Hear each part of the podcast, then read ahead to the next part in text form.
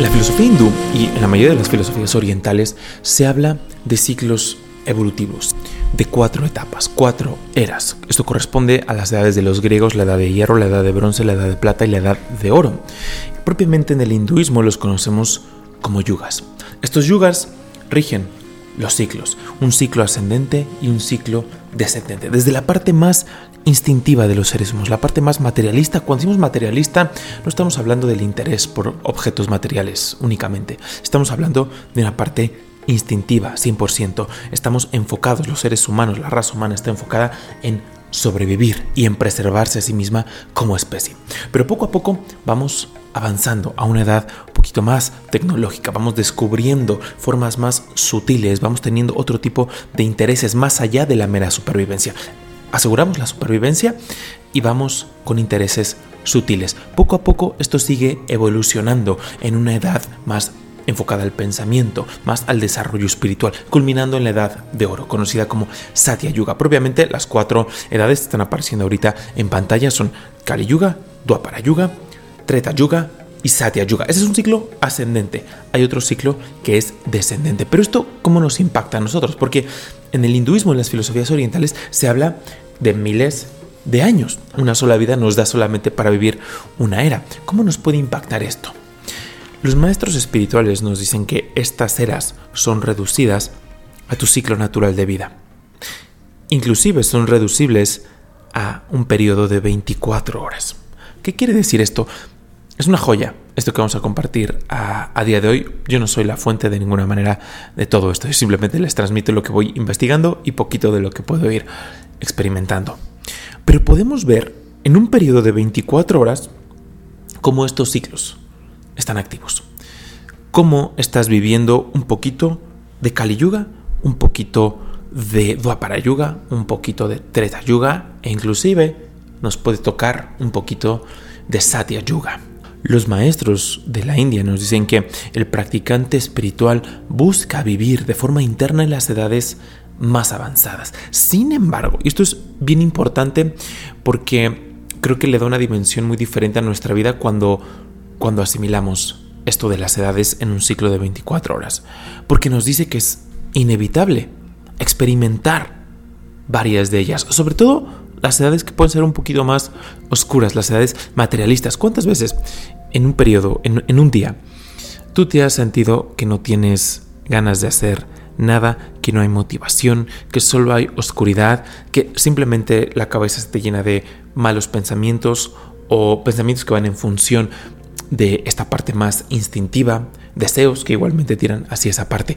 Todos los seres humanos, dependiendo, es una mm, es un panorama gigantesco, depende mucho de lo que estés haciendo a nivel espiritual, de un montón de cosas.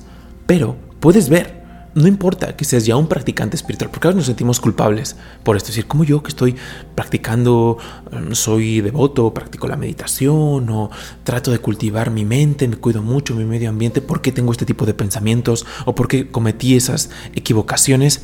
Es por esto, porque las edades, cuando las bajamos al, microcosmos del ser humano, son como las estaciones, son como el clima, son completamente normales. El chiste, el sendero espiritual nos enseña a navegar a través de ellas. Cuando tú empiezas a ver tu vida como si se tratase tal cual de las estaciones, que simplemente podemos decir que tu invierno son esos momentos en los cuales no hay motivación, simplemente hay más inactividad, hay una tendencia quizá a dormir un poquito más, todo este tipo de cosas que se dice que son oscurecedoras, eh, que nos pueden degradar, nos degradan si nos quedamos ahí si no hacemos el esfuerzo, porque en el esfuerzo tú cultivas el coraje, cultivas la determinación y eso es lo que eventualmente te saca. Esta vida está llena de tensión. Un monje decía, en la atención crecemos, la necesitamos. Gracias a esa atención es que podemos pasar, podríamos decirle aquí, a climas superiores, a estaciones superiores. Cuando tú haces el esfuerzo por levantarte, cuando tú haces el esfuerzo por alimentarte mejor, cuando tú haces el esfuerzo por meditar, por cuidar un poquito más tu mente, vas a pasar a una edad distinta. Muchos, yo incluido, podemos equivocarnos en primeras instancias, porque dices, oye, ya me levanté, me dijeron que eh, la inactividad era oscurecedora, que oscurecedora, perdón, que todos esos deseos simplemente me estaban, me iban a, llenar de sufrimiento. Pero ya me levanté y ya estoy, llevo 10 minutos meditando, pero no está pasando nada. No estoy viendo nada. No estoy teniendo experiencias espirituales. Pues no, porque desde el macrocosmos, desde estas edades que, que, rigen estos ciclos evolutivos hasta el microcosmos del ser humano, es un proceso gradual. Los rishis de la India nos dicen que de Kali Yuga, en un ciclo ascendente, ¿qué quiere decir un ciclo ascendente? Cuando tú, sin importar en dónde estés de tu vida, en qué proceso estés, cuando tú dices, ok, me voy a hacer cargo de esta vida, voy a empezar a trabajar, te conviertes en un practicante espiritual. Y a mí me ayudó mucho entender estos ciclos evolutivos porque lo fui viendo como proceso gradual, lento y sutil. La palabra sutil aquí es clave porque Tú cuando haces tus esfuerzos espirituales y dices no experimento nada o siento que no estoy avanzando o tenemos estos eh, eventos como la noche oscura del alma, que esto son varios momentos en, nuestra vida, no es uno solo, sientes que no tiene mucho sentido lo que estás haciendo y lo empiezas a cuestionar.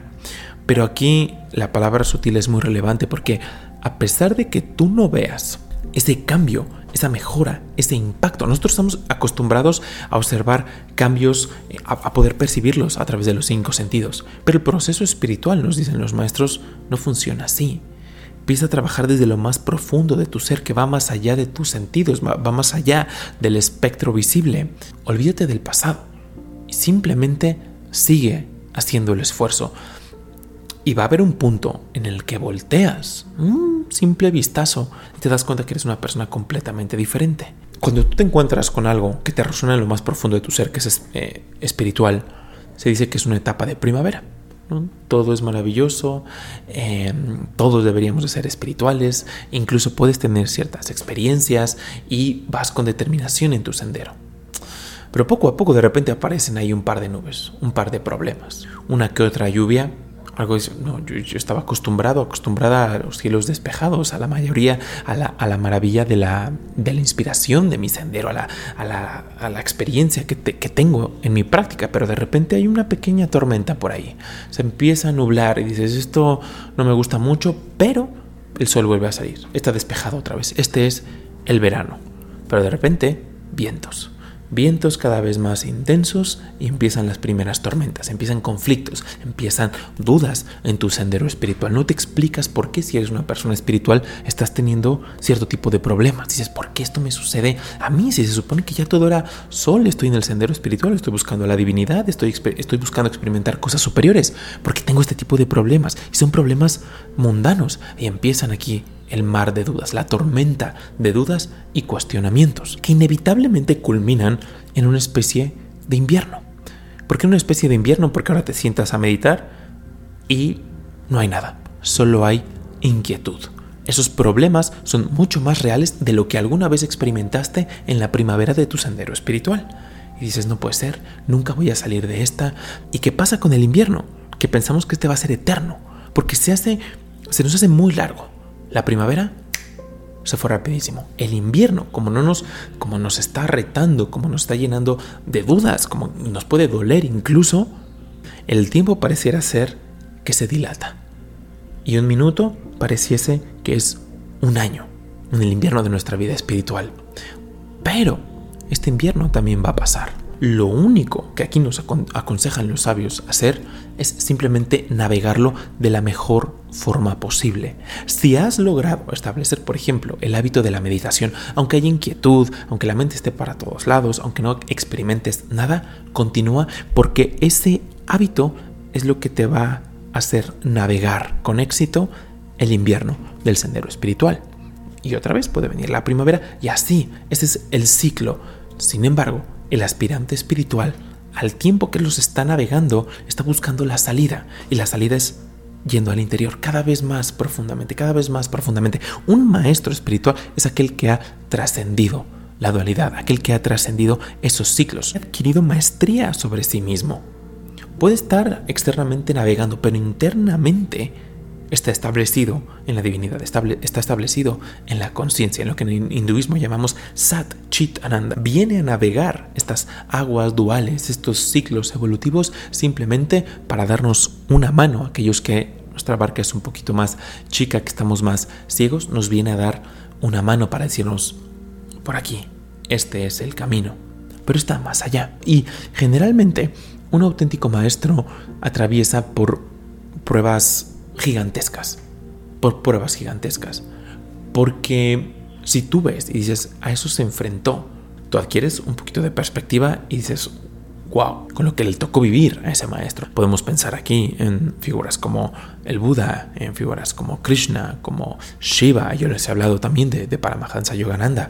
Vemos sus vidas y dices, wow, son un ejemplo, son una inspiración.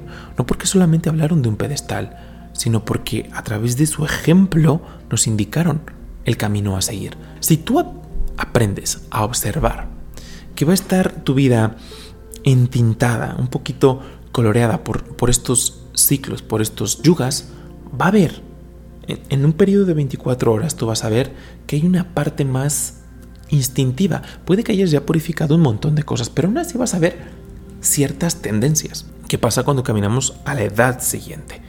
A para Yuga o a la edad de bronce. Notas que hay un poquito más de actividad en tu día, hay más tendencias, probablemente pues materiales o de trabajo, sociales, cualquiera que sea, pero está más marcada por la actividad. se dice que estamos más involucrados en el mundo. Ya pasamos la parte de la inercia instintiva, ahora nos empezamos a involucrar. Se van haciendo las experiencias más sutiles. Cuando estamos en Treta Yuga, puede que estés leyendo algún texto espiritual, que estés teniendo ciertas conversaciones que elevan tu entendimiento, pláticas o un periodo de silencio, un periodo de contemplación. Satya Yuga es ese momento en el cual practicas lo que para ti es más avanzado, tu práctica devocional o tu práctica espiritual, que en mi caso es la meditación. Traigo a mi mente aquello que aprendí en la edad de Treta Yuga, el libro que estoy leyendo a nivel espiritual, y después me siento a meditar, me siento a absorberme. Si estás en tu primavera espiritual, probablemente esa edad de oro en tus días va a ser predominante, vas a estar probablemente horas puedes estar absorto en una práctica meditativa o teniendo una experiencia de muchísima calma, de muchísima paz. A lo mejor los periodos de, de inercia van a ser menores, pero cuando estamos en invierno, tiende más la inactividad, tiende más la inercia y hay muy poquito, casi no vemos el sol de Satya Yuga, está nublado, está frío, no queremos hacer nada, hay desmotivación es completamente normal y a todos los que estamos en nuestro viaje espiritual vamos a ver cómo estas edades, estos ciclos están pasando en nuestros días. Para mí esto es traer lo macrocósmico al microcosmos del ser humano. Tú puedes experimentar los ciclos universales en tu día a día, en los meses y en los años, poco a poco, conforme vas desapegándote un poquito conforme le vas retirando la emoción y te vuelves más un observador, una observadora de, tu vida, empiezas a ver esta rueda gigantesca de los ciclos, una rueda ascendente y una rueda descendente poco a poco. Pero esta rueda ascendente no es estática, no es la rueda que está así, no, la rueda se, se va moviendo, ese es tu sendero espiritual. Cada vez nos vamos acercando más a la fuente si estamos haciendo nuestro esfuerzo. Las prácticas espirituales, las disciplinas espirituales, se dice que acortan esos ciclos evolutivos, hace que vayamos más rápido en esa escalera ascendente. Y mucho ojo, si tú intentas ir de ese plano, desde, de ese cali, de ese ambiente, de ese invierno, a una actividad primaveral, llamémoslo así, y te sientas a meditar, tú dirías, pues aquí automáticamente si pasé de Cali a a Satya Yuga por, utilizar los nombres o pasé de la edad de hierro a la edad de oro. Pero te vas a dar cuenta que no, fue un proceso gradual, pero fue rápido. Porque cuando tú, tuviste coraje, tuviste la determinación de decir, no, voy, me siento a meditar. Por poner el ejemplo, de la inactividad pasé a la meditación. Te vas a dar cuenta que en tu meditación, en el periodo que antecede esa práctica, pasaron varias cosas. Pasaron pensamientos propios de la edad siguiente, que si problemas a nivel externo, cosas del tema profesional, cosas familiares, y de repente recordaste quizá alguna cita de un texto espiritual o pensaste en algo espiritual, visualizaste algo, contemplaste la naturaleza, le pusiste atención y después eso te llevó a meditación. Puede que tú no hayas visto la velocidad porque fue probablemente, y si tuvimos suerte, bueno, para mí es si tuvimos la bendición de la divinidad, puede que haya sido un proceso sumamente rápido, en cuestión de minutos, en gente... Eh, maravillosa, será, será en cuestión de minutos, a mí yo creo que me lleva un poco más, pero fue muy rápido ese proceso de Cali o la edad de hierro a esa experiencia bonita en meditación. Está en tus manos acelerar o frenar tu proceso evolutivo, nuestro viaje cíclico. A mí esta perspectiva me ha ayudado a cultivar un poquito más de desapego, porque no importa si estás en esa primavera o en esa edad de oro, no importa que dure unos segundos, unos minutos o que dure un poquito más, mm, sabes y dices, bueno, sigo en mi viaje espiritual, no pasa nada si veo una nube. No pasa nada si veo una nube, no pasa nada si me llueve, voy a seguir, voy a seguir, voy a seguir. Puede que me esté helando, ¿no? En esta, en esta etapa quizá más baja, en donde diga me sienta avergonzado, empiecen a llegar todas esas emociones negativas, pero esto también va a pasar. Solo tengo que seguir adelante, tengo que seguir adelante. Y de repente, cuando menos te das cuenta, ya está brillando de nuevo el sol de Satya. Y así, poco a poco, hasta que, por la gracia, para mí, por la gracia de la divinidad, nos liberemos. ¿Cuándo va a ser eso? Yo no tengo la menor idea, solo puedo seguir, continuar haciendo mi esfuerzo, pero esperamos que para todos sea más temprano que tarde.